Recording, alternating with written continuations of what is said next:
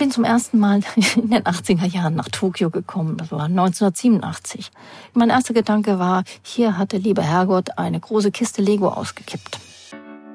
Ein Häusermeer bis zum Horizont, unterm Strich die größte Metropolregion der Welt. Hier ist Explore, der National Geographic Podcast. Und hier ist der Themenmonat Tokio, Folge 2. Schön, dass ihr dabei seid.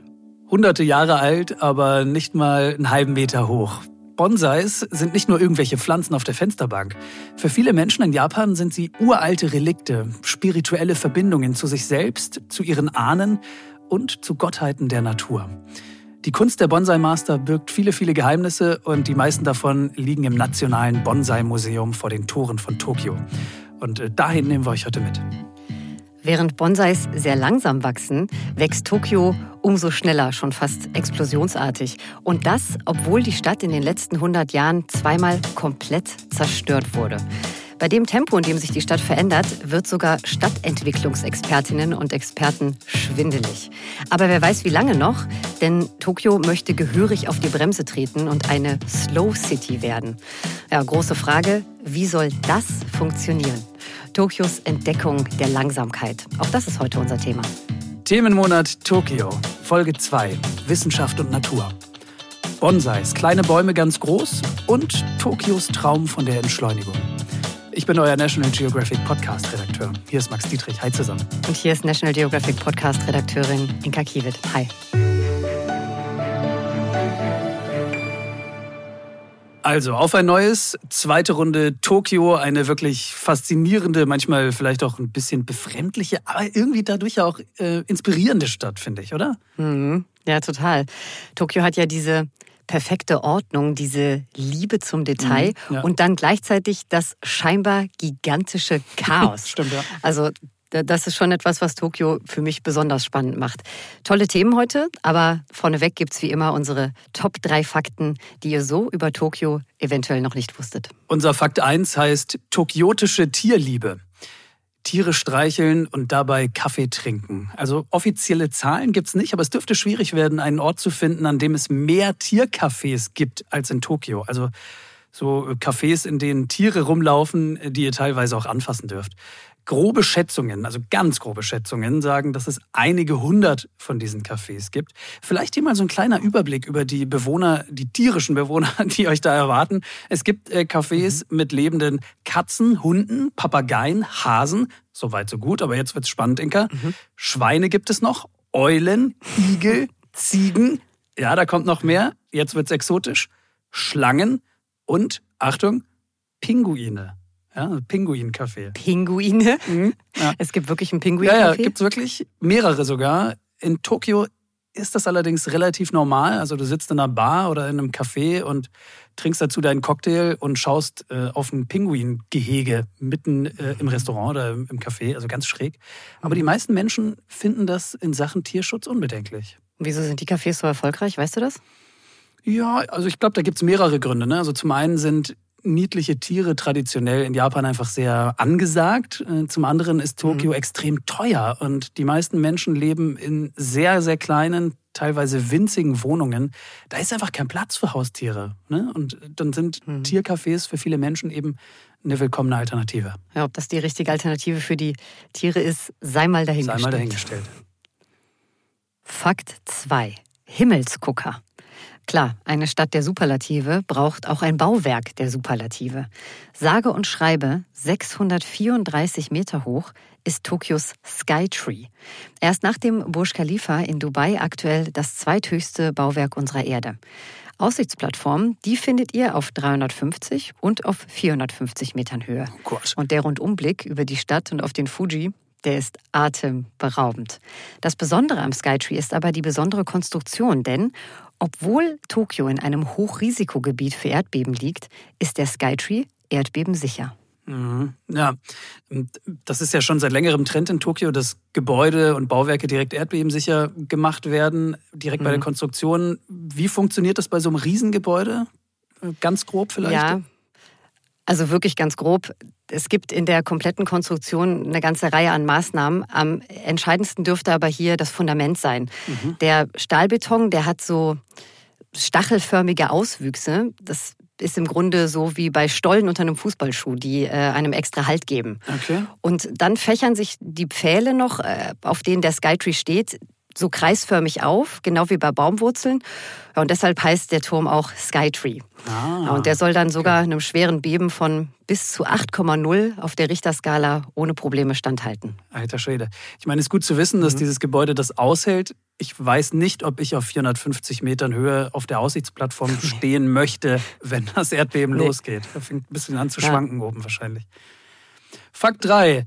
Abgeschraubte Abfalleimer weil du es eben schon angeschnitten hast, äh, Stichwort perfekte mhm. Ordnung. Ne? Also ihr werdet auf den Straßen mhm. in Tokio keine Mülleimer sehen und trotzdem ist alles picobello sauber.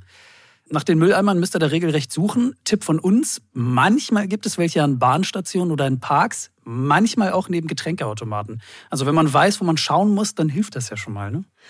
Wenn Tokio so sauber ist und ich dann als Einzige meinen Müll irgendwo hinschmeiße, dann falle ich natürlich auf und nehme ihn lieber mit nach Hause. Ist, ist das die Logik dahinter? Genau, ja. Freiwillige Selbstkontrolle ist da das Prinzip. Viele verstauen mhm. dann ihren Müll im Rucksack oder haben so kleine Müllbeutel dabei. Hintergrund übrigens, warum es keine Mülleimer gibt. Vielleicht ganz interessant, kann man mal kurz erklären. Nach einem Terrorangriff Mitte der 90er Jahre, da wurden fast alle abgebaut. Der Gedanke dahinter war, in nicht vorhandenen Mülleimern kann natürlich auch kein Gift oder kein Sprengstoff platziert werden. Und deshalb gibt es keine mehr. Hm. Ja, macht Sinn. Tiercafés, der Himmelsbaum und ein mülleimerloser Alltag. Unsere Top 3 Wissenschaft und Naturfakten aus Tokio. Okay, dann mal rein ins erste Hauptthema dieser Explore-Folge. Und ähm, du hast es ja gerade gesagt, Himmelsbaum bzw. Baum. Da, da sind wir ja eigentlich schon ungefähr zumindest in der richtigen Thematik. Mhm. Also die Natur in Japan, die ist ja insgesamt schon spektakulär. Japan hat fast alles. Äh, tiefe Schluchten, neblige Wälder, riesige Vulkane und dann der komplette Gegensatz, tropische Strände und eine Menge verschneiter Gipfel. Mhm. Aber in einer Megacity wie Tokio, wo einfach kein Platz dafür ist, muss die Natur kleiner werden, fast schon schrumpfen, ja, damit sie überhaupt noch einen Platz bei den Menschen findet. Hier in Europa empfinden viele Menschen Bonsais als ein bisschen spießig vielleicht, mhm. ein irgendwie nerdiges Hobby. In Tokio stellt sich diese Frage überhaupt nicht. Im Gegenteil, da sind Bonsais viel, viel mehr. Sie sind ein nationales Kulturgut. Sie verkörpern die Liebe zur Natur und werden auch als eine Verbindung angesehen zu vorangegangenen Generationen. Also man kann wirklich sagen, so richtige kleine botanische Vermächtnisse eigentlich, ne? Mhm. in, in verzierten Töpfen. Ich finde, man muss sich mal die Ausmaße klar machen. In Japan findet ihr Bonsai-Bäumchen, die uralt sind, aber ja, vielleicht uralt. nur ja, 30, 40 Zentimeter groß, ein paar hundert Jahre, teilweise sogar über 1000 Jahre alt. Für Bonsais ist das absolut machbar. Sie waren schon zu Zeiten der Kreuzzüge da, dem 30-jährigen Krieg, und sie haben Johanna von Orleans und Christoph Kolumbus überlebt. Und ja, wenn man gut auf sie aufpasst, dann ja, werden sie auch sehr lange noch nach uns da sein. Zwar immer noch sehr klein, aber sehr lebendig. Ist schon irre, oder? Das ist total irre. Mich hat es auch so gepackt, winzig klein, aber steinalt. Ich hätte es nie gedacht, auch was für Geschichten dahinter liegen. Und deshalb ist es ja. auch gut, dass wir heute mal drüber sprechen. Ja, also ich bin gespannt. Ich habe mich zwar ein bisschen eingelesen, aber es war ja dein Recherchethema, Max. Genau, in der Metropolregion Tokio, genauer in Saitama, da gibt es einen ganz besonderen Ort, das Omiya Bonsai Art Museum. Es ist das einzige staatliche Bonsai-Museum der Welt. Aber eigentlich ist es noch ein bisschen mehr, weil da lagert das nationale Bonsai-Erbe. Im Grunde das botanische Vermächtnis von kompletten Generationen. Die Wiege der japanischen Bonsai-Kultur, wenn man so will. Äh, und da habe ich gedacht, ja, also das ist es doch. Hello everyone, my name is Rumiko Ishida. Hallo zusammen, mein Name ist Rumiko Ishida vom Omiya Bonsai Art Museum. Ich bin Kuratorin und plane Bonsai-Ausstellungen und Bildungsprogramme für unsere Besucherinnen und Besucher. Okay, jetzt geht's ans Eingemachte. Jetzt geht's ans Eingemachte und ich garantiere dir, danach willst du dir einen Bonsai kaufen. Mhm. Ich war auch schon, ich war schon ganz kurz davor, aber ganz kurz, Inka, wirklich. Ähm, lass uns aber trotzdem mal ganz von vorne anfangen. Am besten vielleicht äh, mit der Begrifflichkeit, damit wir wissen, worüber wir reden. Was bedeutet Bonsai übersetzt eigentlich? Hm, berechtigte Frage. Bon meaning a bonsai pot. Bon bedeutet Topf, Sai, sich um einen Baum zu kümmern. Bonsai, ganz einfach. Bon, Sai. Ja, it's so simple. Okay, das ist ja wirklich einfach. Bon, Topf, Sai, sich darum kümmern. Das, genau, das ganz, kann ich mir merken. ganz simpel. Du, aber auch wichtig, das war für mich eine absolute Erleuchtung und ich komme mir ein bisschen peinlich dabei vor, weil es liegt eigentlich auf der Hand, aber ich sag's nochmal. Nicht nur wichtig, was Bonsai heißt, sondern auch, was ist ein Bonsai eigentlich? Mhm. Weil ich dachte, ich weiß nicht, wie es dir ging, ich dachte, Bonsai ist eine Baumart, Ja, die so heißt. Ja. Ein Bonsai-Baum. Ja? Denke ich auch jetzt noch. Gut. Völliger Quatsch, Inka. Komplett auf dem Holzweg im wahrsten Sinne. Okay. Denn der Bonsai ist nur der Stil, wie man einen Baum kultiviert.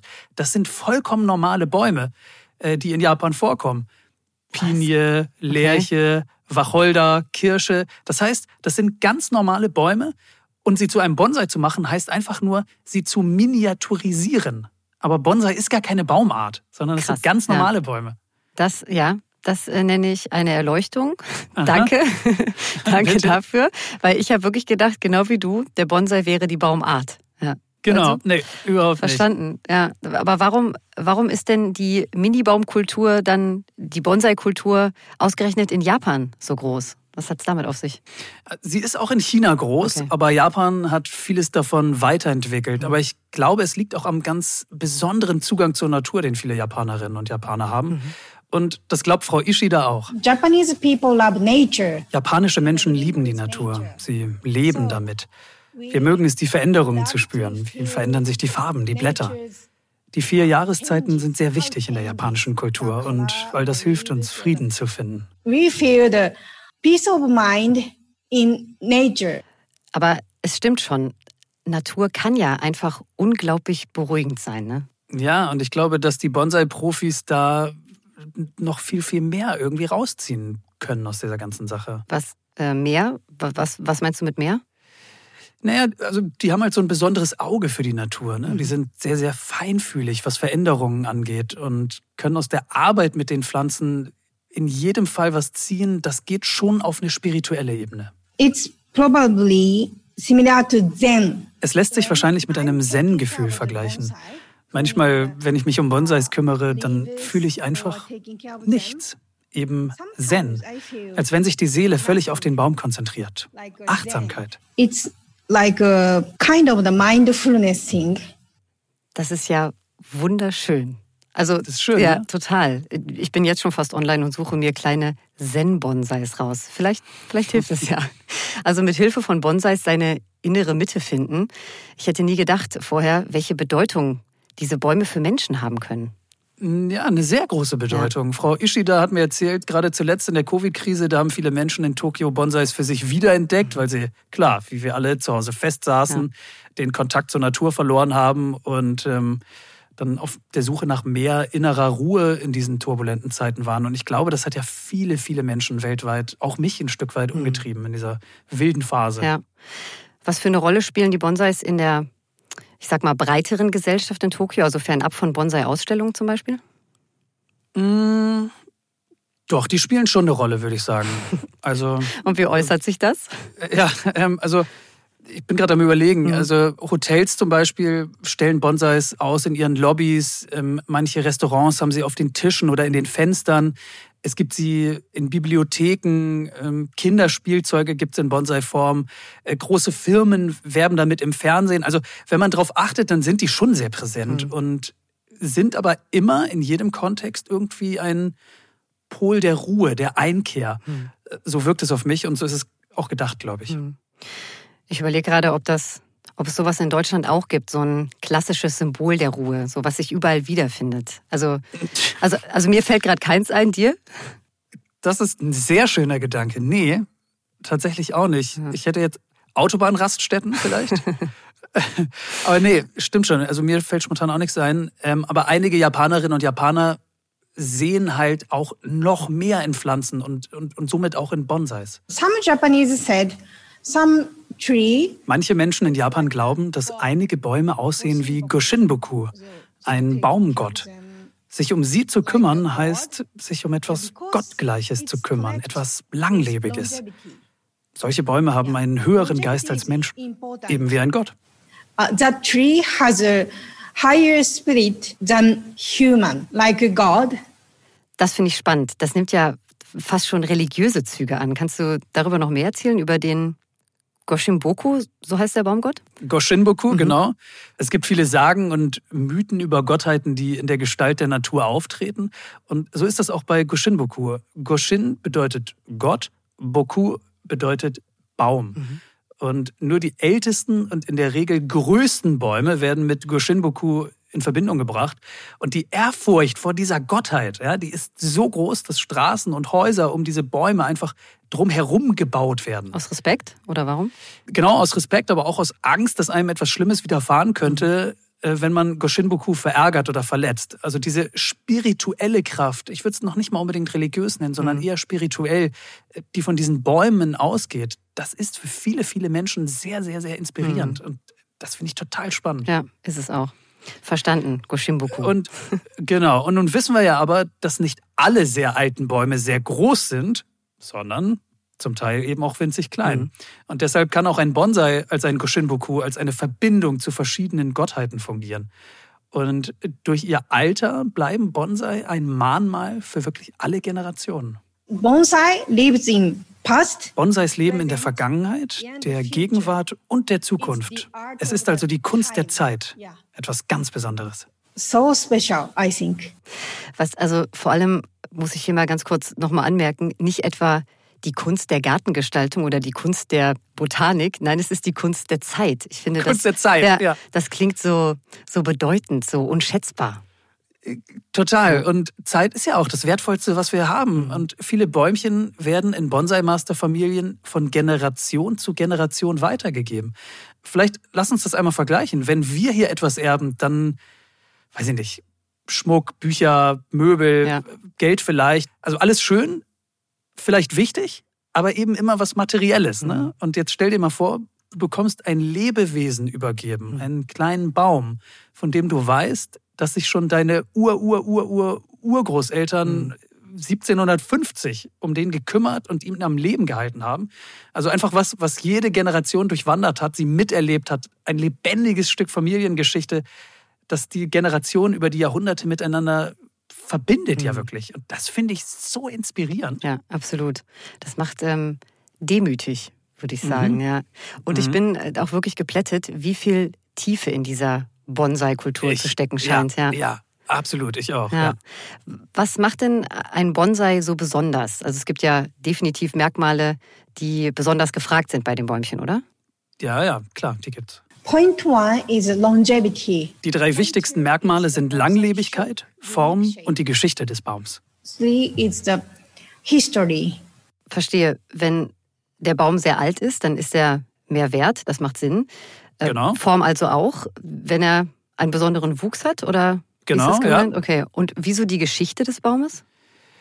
Naja, vielleicht, der Baum ist ja schon relativ alt im Optimalfall. Mhm. Vielleicht hat er in seinem langen Leben schon mal einen Preis gewonnen oder mehrere. Ähm, oder was auch wichtig für Bonsai-Spezies ist, vielleicht hat er mal einer berühmten Person gehört. ja, einem mhm. bekannten Bonsai-Master oder einer berühmten Sängerin oder dem Premierminister. Ja. Also so in die Richtung geht ja. es. Das, äh, genau. Aber sag mal noch mal ein paar Schritte zurück. Wie fängt das eigentlich alles an? Wie geht das Leben eines Bonsai los? Mhm, ja, sehr gut, dass du fragst. Ich habe so ein bisschen drauf gewartet. Das war wirklich so der Aha-Moment mhm. für mich in dem Gespräch, weil darauf kommst du nie. Wäre ich übrigens auch mhm. nicht. Äh, wir hören mal rein. Ja, yeah, it starts by the uh, on the mountain. Alles beginnt in den Bergen, an Klippen und Hängen. Dort suchen Kletterer die Bonsais und graben sie dann vorsichtig aus. Aber heute findet man kaum noch welche, sind fast alle weg. Deshalb zieht man die Bonsais hauptsächlich aus Samen und Ablegern branches is okay. You can start that like that. Warte, man findet diese winzigen Bäume in der Natur, in der freien Natur, die stehen einfach irgendwo rum? Ja, so einfach ist es tatsächlich, genau. Also ich habe noch nie einen Bonsai in der freien Natur gesehen. Also ich muss auch zugeben, nee. wenn ich ihn überhaupt direkt erkennen würde, ne? Ich, ich habe auch, noch, hab auch noch nie einen gesehen, aber ist das nicht irre? Ja. Also ihr habt ja gehört, heute werden sie meistens nachgezogen, weil es kaum noch welche gibt. Aber teilweise wird das schon noch so gemacht, dass die in den Bergen vorsichtig abgesammelt und ausgegraben werden. So wird das hier in Europa übrigens auch gemacht. Mhm. Aber ich verstehe es noch nicht. Wieso gibt es in der Natur denn überhaupt so winzige, so schiefe Bäume? Ich dachte, die werden dann, wie du gesagt hast, in diese Form so hingezüchtet. Ja, ja, das dachte ich auch. Aber nee, tatsächlich, äh, ursprünglich war das alles ganz anders. Because in the nature and uh, on the cliff, like a winter time, gets some snow. An den Klippen in den Höhenlagen drücken im Winter lange Zeit Schnee und Eis auf die Zweige. Der Wind zerrt daran. Wenn das Eis schmilzt, können im Frühling sehr verformte Bäume zum Vorschein kommen. Wenn Sie einfach nur einen Samen in einen Topf pflanzen, dann wird der Kerzen gerade nach oben wachsen. Das ist nichts Besonderes. Aber im Gebirge, da ist es ein Überlebenskampf. Yeah, so they survive from the nature. Lass mich das ganz kurz verstehen. Es ist die Witterung, die die Bäume in der Natur so klein hält? Genau, die Witterung, die Umgebung. Im Hochgebirge an der Baumgrenze kann die Vegetationszeit sehr, sehr kurz sein, weshalb die Bäume dann höchstens so ein paar Zentimeterchen im Jahr wachsen. Dann kommt noch Schnee und Eis dazu, Wind, vielleicht noch Wildverbiss. Und ja, dadurch bleiben die Bäume dann eben klein und äh, bekommen dann sehr bizarre Formen. Mhm. Und dann werden sie abgesammelt, in Töpfen kultiviert, klein gehalten und geformt. Oder wie stelle ich mir das Genau. vor? Ja. Genau, ja, und auch das ist ja eine Kunst der Bonsai-Master. Die Bäumchen werden mit speziellen Drähten über Jahre Ah, okay. in so bestimmte Formen gebogen. Muss man immer aufpassen, dass die Drähte nicht einwachsen in die Rinde. Ne? Mhm. Es gibt so ein kleines Zeitfenster, wo es dann genau richtig ist, dass man die Drähte entfernt. Also es ist schon Living Art, Mhm. äh, wie Frau Ishida auch zu mir im Vorgespräch gesagt hat, also lebende Kunst. Mhm. Also Form kann ich, kann ich nachvollziehen, das kriegt man künstlich hin, aber wie bleibt der Bonsai so klein im Topf später dann? Wie kriege ich das hin? Tja, ich glaube, das ist dann eins dieser viel besprochenen großen Geheimnisse, die sich rund um die Bonsais ranken. Mhm. Also Frau Ishida wollte es mir nicht genau verraten. Nur so viel, es hängt wohl auch davon ab, wie man die Wurzeln schneidet. Also keine langen, dicken, vertikalen Wurzeln nach unten, wie das auch bei größeren Bäumen oft der Fall sein kann, sondern wirklich nur die äußersten, die kleinsten, die verästelten Wurzeln, äh, die werden quasi gepflegt und kultiviert und werden dann so fächerförmig in so flachen Schalen und Töpfen, wo drin der Bonsai steht, kultiviert. Und viel mehr Details waren ja dann da auch nicht zu entlocken an der Stelle.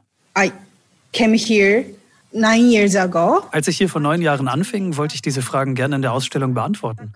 Aber die Bonsai-Master waren dagegen. Das ist streng geheim, sagten sie. Sie wollen ihre Geheimnisse nicht verraten, aber die Menschen interessieren sich natürlich für diese uralten Techniken. Das ist schon eine tägliche Herausforderung für mich. It's my big challenge here.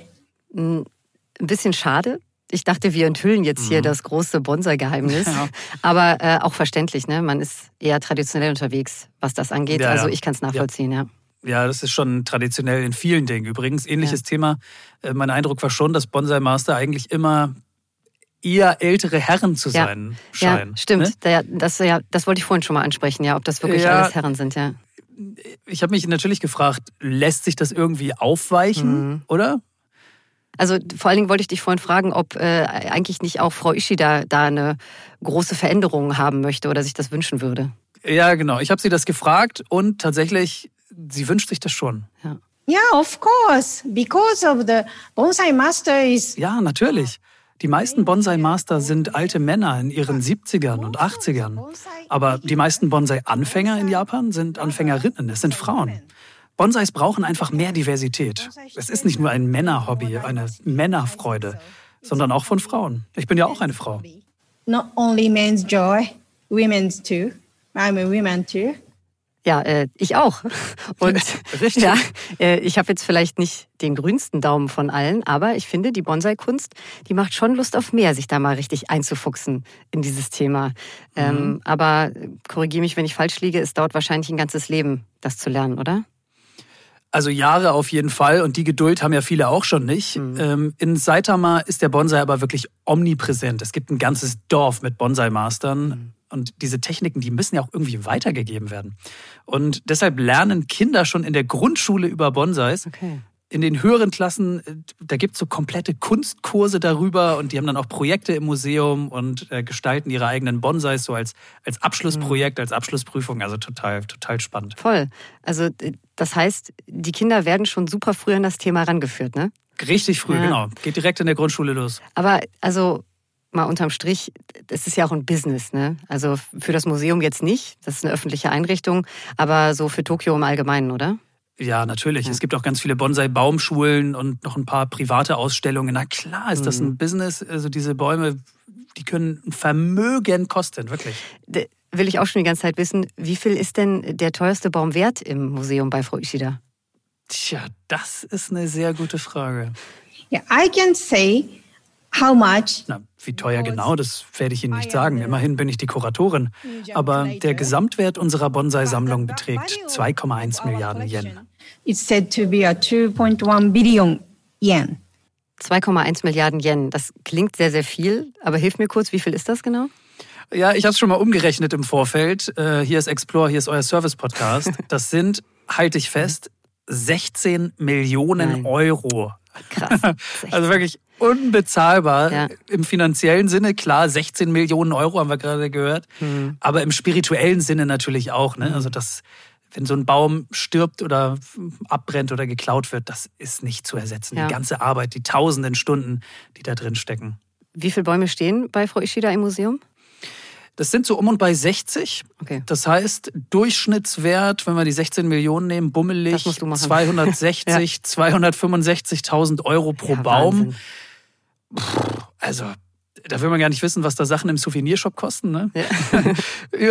Übrigens ganz schön, wir waren fast am Ende unseres Gesprächs da hatte Frau Ishida irgendwie so einen kurzen Moment der Einkehr, würde ich es mal nennen. Also sie saß in ihrem Schreibtischstuhl, sie hat kurz innegehalten und dann ging ihr Blick so raus durchs Fenster über den Hof mit den Bonsais, hat dann so schweifen lassen und dann hat sie sich wieder zu mir gedreht in die Kamera und hat dann gefragt: Living with nature, it feels nice, don't you think so?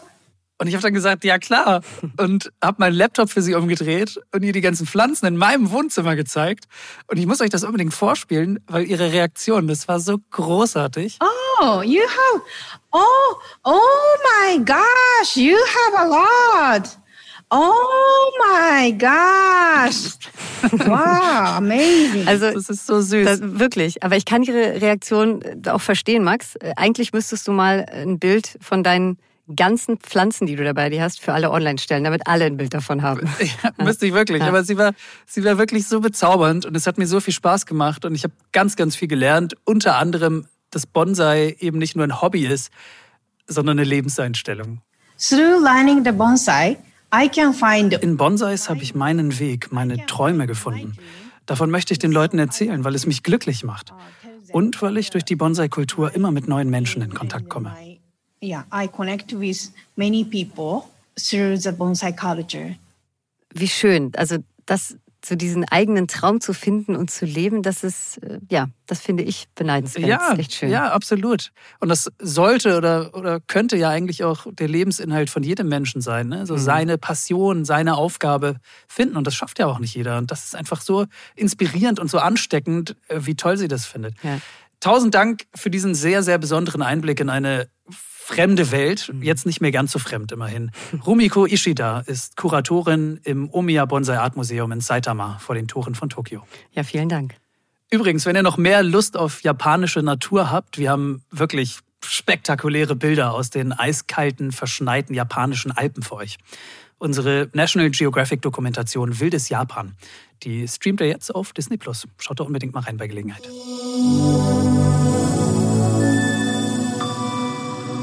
Ihr hört Explore, den National Geographic Podcast. Hier ist der Themenmonat Tokio, Folge 2, Wissenschaft und Natur.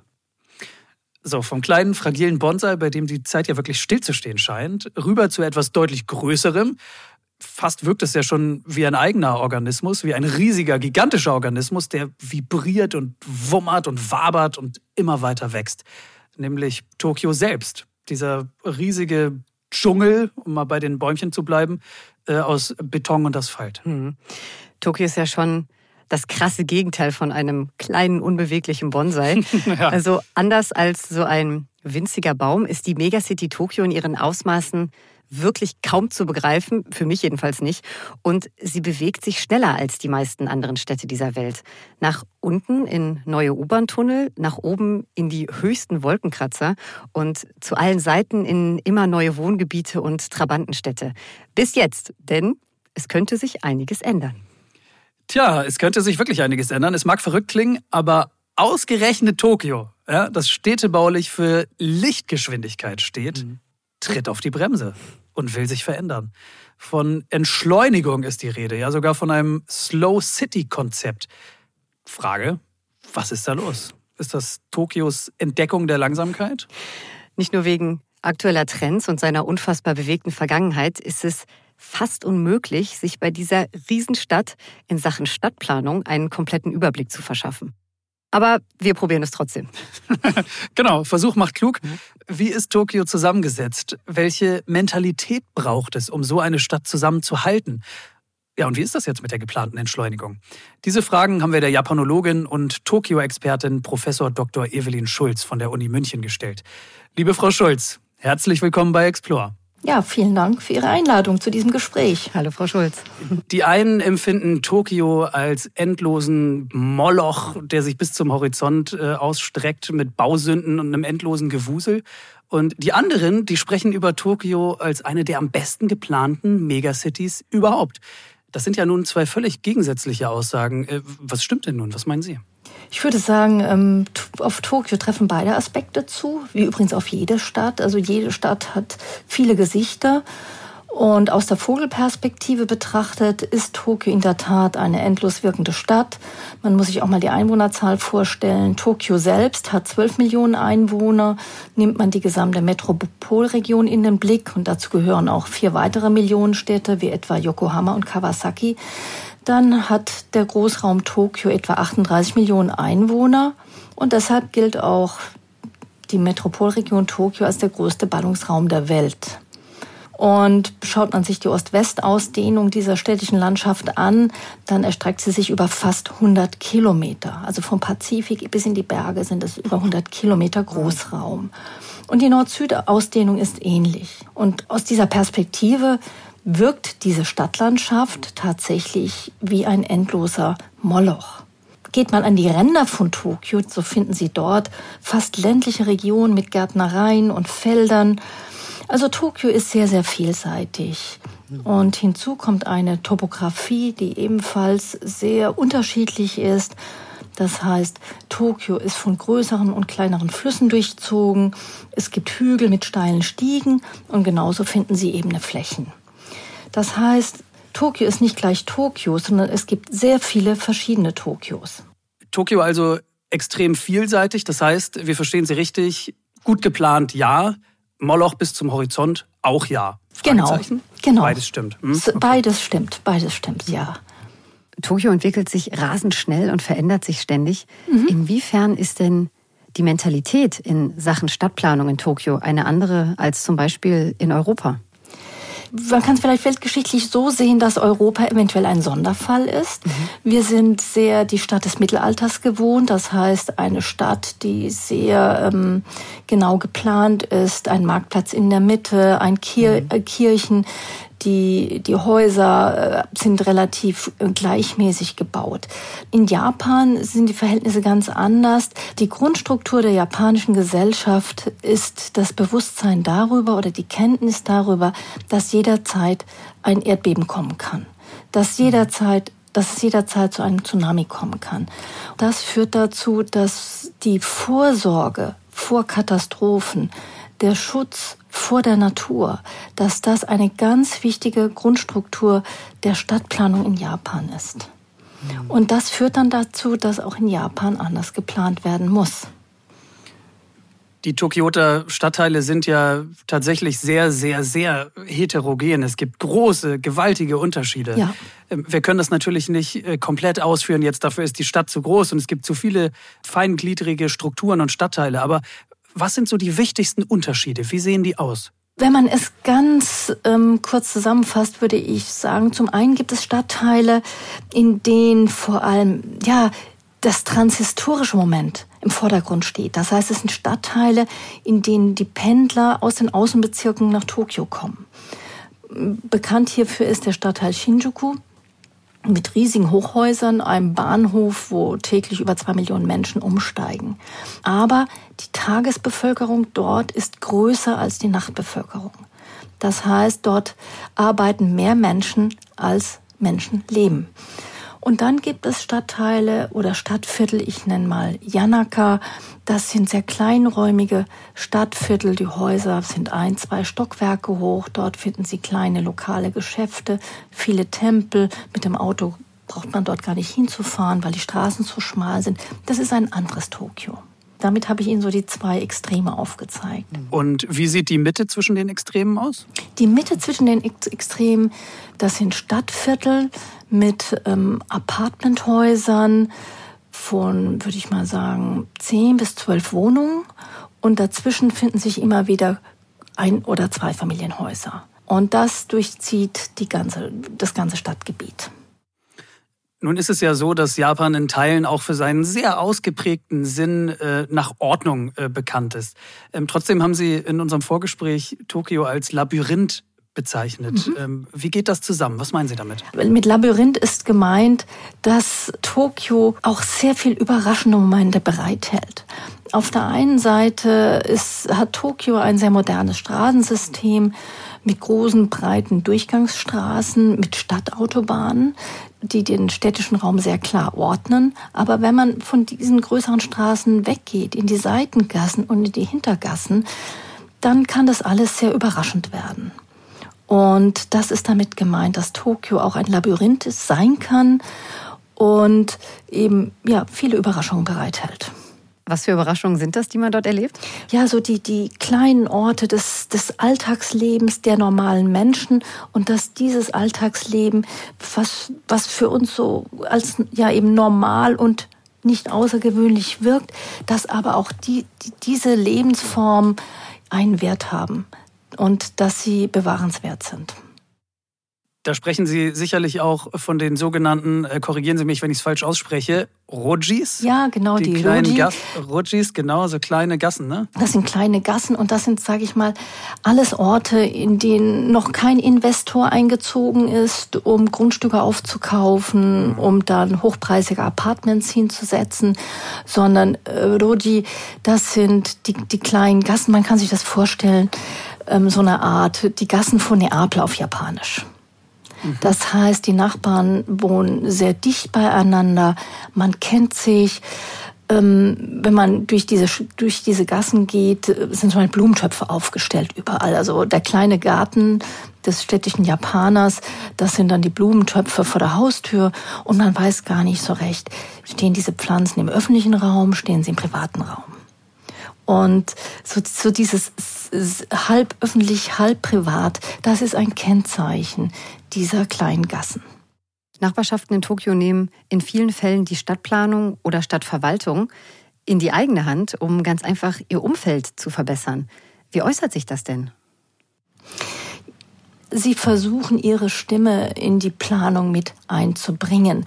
Es gibt durchaus Fälle in Tokio, wo aus so einer Nachbarschaftsgemeinschaft sich eine Bürgerinitiative entwickelt hat, die dann beispielsweise recht erfolgreich dagegen vorgehen konnte, dass an einem Ort ein riesiges Hochhaus errichtet wurde.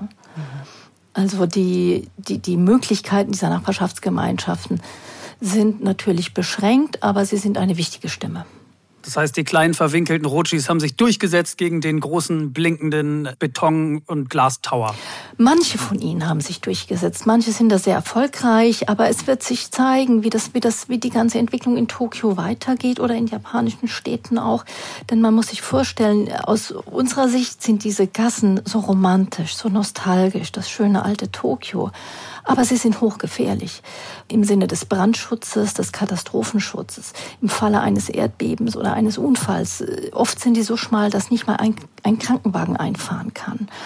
Und es gibt äh, gesetzliche Bestimmungen in Japan, die eine bestimmte Straßenbreite erfordern, um eben mit dem Krankenwagen dort reinfahren zu können. Und auch vor diesem Hintergrund ähm, werden viele Roji, ich denke im Laufe der Zeit, sie werden modernisiert werden. Und auf diese Weise wird dann eben doch immer wieder die Stadt umgebaut. Das Bild von Tokio, das nach außen hin oft vermittelt wird, ist das von Menschenmassen, die sich eilig durch blinkende und laute Häuserschluchten schieben. Inwiefern ist das denn zutreffend? Es ist zum einen sicherlich ein sehr, sehr zutreffendes Bild. Also in den Medien wird ja immer gerne die, diese große Kreuzung von Shibuya verwendet, die, also der Fußgängerweg, der über Kreuz geht und dann blinken die Werbeanzeigen, Bildschirme äh, sind zu sehen und oben drüber fährt dann noch die S-Bahn. Das ist, sind sehr berühmte Bilder von Tokio oder wenn Sie sich an den Film Lost in Translation erinnern, da wird genau dieses Tokio gezeigt. Dieses mhm. Tokio gibt es natürlich auf jeden Fall. Und daneben gibt es auch natürlich Regionen, Orte in Tokio, ja, da sind nicht viele Menschen zu sehen. Da kann man gemütlich zu Fuß durch die Stadt gehen. Und bin immer wieder überrascht, wie sehr Tokio eigentlich auch eine Stadt für Fußgänger ist. Das denkt man hm. zunächst nicht so, aber zu Fuß gehen ist auch in Tokio eine, eine übliche Art der Fortbewegung. Nun ist es aber ja trotzdem so, dass die Geschwindigkeit in Tokio extrem hoch ist. Ja? Sei es architektonisch, sei es stadtplanerisch. Natürlich ist nicht jeder Stadtteil wuselig, aber es ja. ist echt viel los. Da passiert ganz, ganz viel.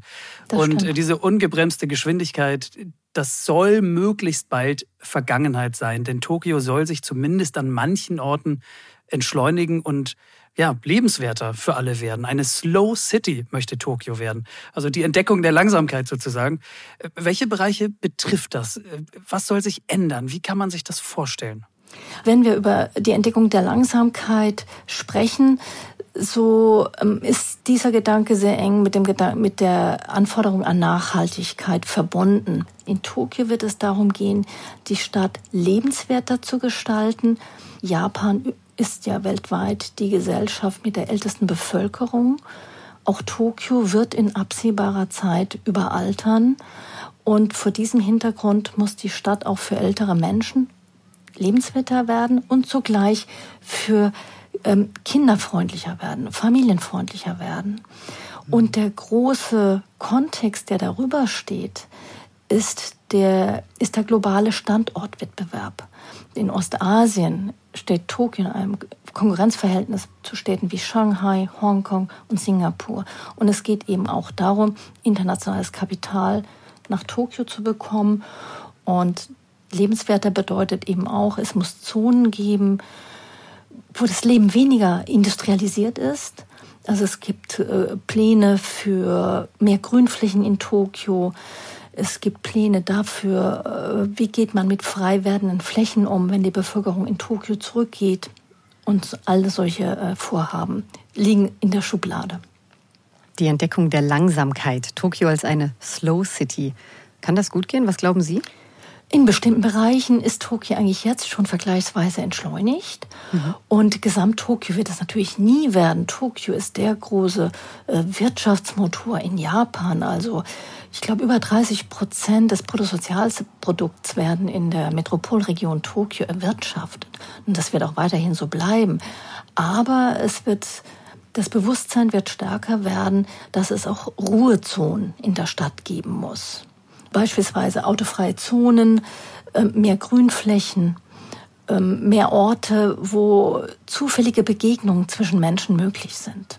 Das heißt, dass es Cafés gibt, dass also das, was wir auch unter Lebensqualität in der Stadt verstehen, dass auch solche Orte in Tokio aufgewertet werden. Also, wir halten fest, Tokio ist in all seinen Verflechtungen und ähm, Auswirkungen sehr, sehr, sehr unterschiedlich. Aber ja. es gibt eben doch eins, was zumindest die Bevölkerung von Tokio eint, nämlich ein, ja, man kann es schon fast kollektives Gedächtnis nennen, äh, ein Gefühl, das über allem schwebt. Können Sie uns das mal erklären, worum es da genau geht? Wenn man sich die Geschichte von Tokio anschaut, dann wird deutlich, wie sehr diese Stadt immer wieder bedroht wurde. Also 1923 kam es zum, zu einem großen Erdbeben da sind hunderttausende Menschen sind gestorben. Tokio ist fast niedergebrannt in der Folge des Erdbebens. Tokio wurde dann wieder aufgebaut. 1944, 45 wurde die Stadt erneut zerstört von Brandbomben der, der US-amerikanischen Luftwaffe im Zweiten Weltkrieg. In der Nachkriegszeit wurde Tokio unglaublich schnell wieder aufgebaut und zugleich sehr vergrößert. Und diese Bedrohung durch ein Erdbeben oder das Wissen darum, dass ganz schnell alles vorbei sein kann, das prägt enorm das Lebensgefühl der Menschen. Auch wenn man nicht so sehr darüber spricht, aber es ist immer vorhanden. Bei dem großen Erdbeben 2011, damals stellte sich für die Tokyota die Frage, war das jetzt das große Erdbeben, mit dem wir alle 60 bis 70 Jahre rechnen müssen, oder kommt das erst noch? Also dieses Gefühl, dass jederzeit ein großes Erdbeben ähm, alles zerstören kann, das prägt das Leben der Menschen. Und zugleich das Gefühl, ja, das ist schlimm, wenn jetzt was passiert, aber wenn wir alle zusammen anpacken, dann kommen wir wieder auf die Füße. Wie groß wird denn der Einfluss dieses kollektiven Gedächtnisses, dieser kollektiven Resilienz auf Tokios Stadtplanung sein, wenn man mal auf die nächsten Jahre und Jahrzehnte schaut? Was ist da Ihre Einschätzung? Ich glaube, dass dieser Gedanke sehr stark ist. Der ist sehr stark ausgeprägt. Und dieser Gedanke ist auch eng verknüpft beispielsweise mit den Nachbarschaftsgemeinschaften, aus meiner Sicht zeigt sich dieser Gedanke auch darin, dass man darum bemüht ist, sein unmittelbares Lebensumfeld sauber zu machen, dass man gemeinsam Müll sammelt, dass man, dass sich ältere Leute gemeinsam um die Grünpflanzen kümmern, dass sie äh, Blumen anpflanzen im öffentlichen Raum. Das sind durchaus Tätigkeiten, die sehr gemeinschaftsbildend sind und die immer darauf hinweisen, ja, man muss zueinander stehen, im Guten wie im Schlechten. Also Tokio kann wild und laut und wühlig sein, aber auf der anderen Seite auch ruhig und bedächtig und besonnen. Aber was alle eint, ist äh, ja diese kollektive Resilienz, sich gegen alles aufzulehnen und äh, die Stadt Tokio gegen alle äußeren Einflüsse, vor allem von Seiten von Naturgewalten, irgendwie zu beschützen, koste es, was es wolle. Ja. Das sagt äh, Professor Dr. Evelyn Schulz. Sie ist Japanologin an der Uni München. Liebe Frau Schulz, äh, wir bedanken uns herzlich bei Ihnen für dieses spannende Gespräch. Vielen Dank. Vielen lieben Dank, Frau Schulz. Ja, danke schön. Ja, Tokio also. Ich bin auf jeden Fall gespannt, wenn ich endlich mal in Tokio bin, ob ich die Stadt dann auch als Slow City wahrnehmen werde. Also ja, kann ich mir kaum vorstellen, stimmt, aber ja, vielleicht ist es ja so. Ich mir auch nicht. Aber ich meine, auch Folge 1 zu Land und Leute war ja schon der Wahnsinn. Schauspieler und Schauspielerinnen, die man als Familie, als Freunde mieten kann. Also äh, ich war mhm. völlig gebannt von der Geschichte. Ja, und klar, die Ausmaße Tokios, aber auch die feinen kleinen Bonsai-Bäume. Es war ein schöner Themenmonat, finde ich. Ja, finde ich ja. auch. Es war ganz toll. Und ich, ich muss an dieser Stelle sagen, für mich persönlich war es wirklich der besonderste Themenmonat, seit es diesen Podcast mhm. gibt.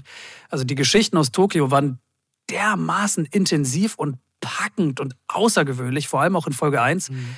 Du hast es angesprochen, ja. die gemieteten Verwandten äh, und dann die Wrestling-Liga für Menschen ja. mit Behinderung. Also das war einfach unglaublich. Hört da unbedingt noch mal rein, wenn ihr es verpasst haben solltet. Dazu heute die für mich sehr inspirierende Bonsai-Kultur. Also mich hat Tokio völlig verschluckt und mitgeschleift. Gerne wieder. Ja, hört man. Aber was war jetzt mit deinem Bonsai-Kauf? Wird es den geben?